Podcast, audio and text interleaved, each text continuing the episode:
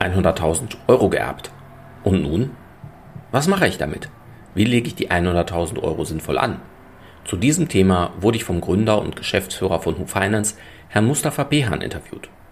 Hört meine Antwort und Einschätzung dazu. Los geht's!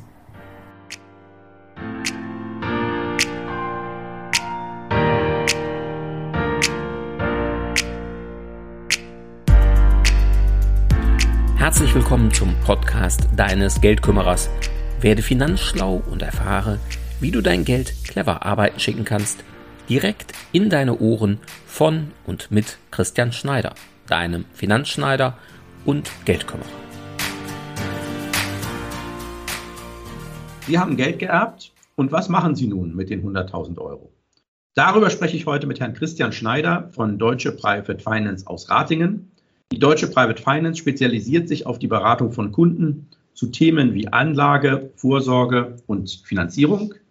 Herr Schneider ist eine Top-Kundenempfehlung zum Thema Geldanlage und Baufinanzierung. Also, lieber Herr Schneider, was empfehlen Sie denn einem Kunden, der 100.000 Euro geerbt hat?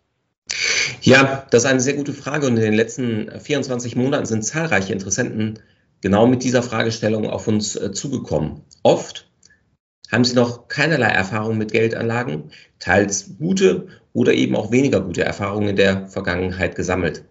Was sich bei den meisten zeigt, ist, dass sie in keinem Fall das Geld ihrer Eltern oder Verwandten, das sie geerbt haben, ja, ich sag mal, vor die Wand fahren wollen.